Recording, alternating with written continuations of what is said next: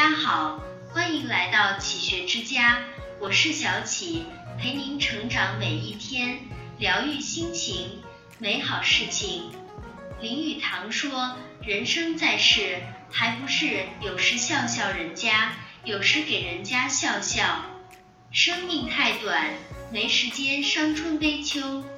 百事从心起，一笑谢千愁。一身处困境的时候，坦然一笑是豁达。曾看过一篇很感人的文章，把笑容带回家。母子都在为上大学的学费发愁时，父亲回家笑着说：“我下岗了。”父亲出去找工作总是碰壁，但每天回家，他都笑着说：“差不多了。”父亲做工时受了伤，回家依然笑嘻嘻的说：“没事，没事。”最终，一家人就靠着一辆三轮车攒齐了学费。人字两笔。一笔前进，一笔后退；一笔逆境，一笔顺境；一笔付出，一笔收获。身处困境时，先给自己一个微笑。世上最美的风景就在你的脸上。二，被人误解的时候，微微一笑是素养。世上没有一个永远不被毁谤的人，也没有一个永远被赞叹的人。当你付出时，有人会批评你；当你收获时，有人会批评你；当你旁观时，还是有人会批评你。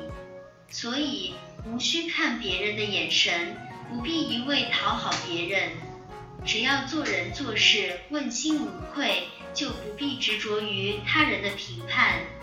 当有人对你施不敬的言语，请不要在意。更不要因此而起烦恼。既然无处可逃，不如安然以对；既然耳根不净，不如清净自心；既然不能如愿，不如一笑释然。三、产生争执的时候，低头一笑是聪明。世间百态，许多事情需要我们去判断，有些事应该细致入微。不糊涂，有些事则应该适当放过，笑着低下头。要知道，这世上不是所有的事情都需要硬碰硬。人活一世，草木一秋，有限的时间远比无谓的争执更重要。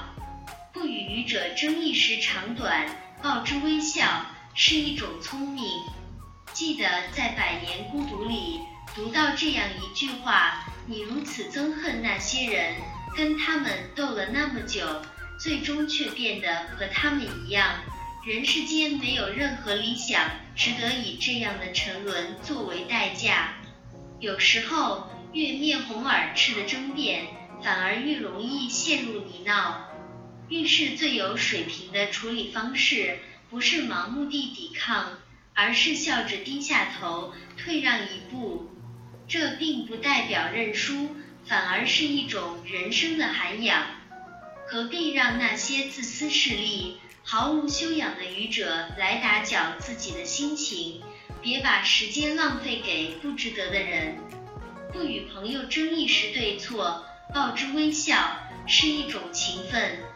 辛普森一家里有一句话说得很好：如果你太好胜，永远都不会快乐的。生活难免繁琐，平日里与朋友、伴侣有个摩擦很正常。但是为了些鸡毛蒜皮的小事，就吵得脸红脖子粗，其中浪费掉的和寄予情分，却是自己实打实的损失。这不是辩论赛，没必要争个高低上下。人生在世，不必事事纠结。在不涉及底线的问题上学会退让，微微一笑是一种适时的选择，是一种聪慧的避让。四受挫折的时候，欣然一笑是乐观。生命只有一次，或长或短，人生喜怒哀乐尽由心造，此心安处是吾乡。纵使经历了生活坎坷之后，依然心怀善意和美好的笑容。白居易字乐天，乐天二字便取自《易经》中的乐天之命，故不忧。正所谓人如其名，他虽一生坎坷，却活出了连一生顺遂之人都活不出的潇洒淡然。每次被贬官后，他都能淡然以对，是个不折不扣的乐天派。有一次，他被贬到了江州，朋友们都为他愁眉紧锁，而他自己却笑着安慰别人说：“我已经想念乡野很久了，如今成为这青山绿水的主人，真是一件幸事啊！”除了仕途不顺，白居易的身体也非常孱弱，可以说是一生多病，但他却从不为自己的疾病发愁。他还经常笑着对身边的朋友说：“枕上愁烦多发病，床上欢笑胜寻医。”生活中的烦恼不计其数，有人为之愁眉苦脸、寝食难安，有人则淡然以待、一笑置之。周国平说：“不管生命多么短暂，我们要笑着生，笑着享乐，笑着受苦，这才不枉活一生。”世上没有不带伤的人，真正能治愈自己的唯有你自己。罗素说，笑是世间最好的灵丹妙药，它能化干戈为玉帛，也能转愁苦为喜乐。人生三千事，泯然一笑间。给生命一个微笑，生命便会还你一世喜乐。这里是启学之家。让我们因为爱和梦想一起前行。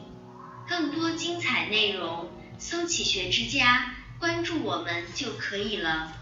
感谢收听，下期再见。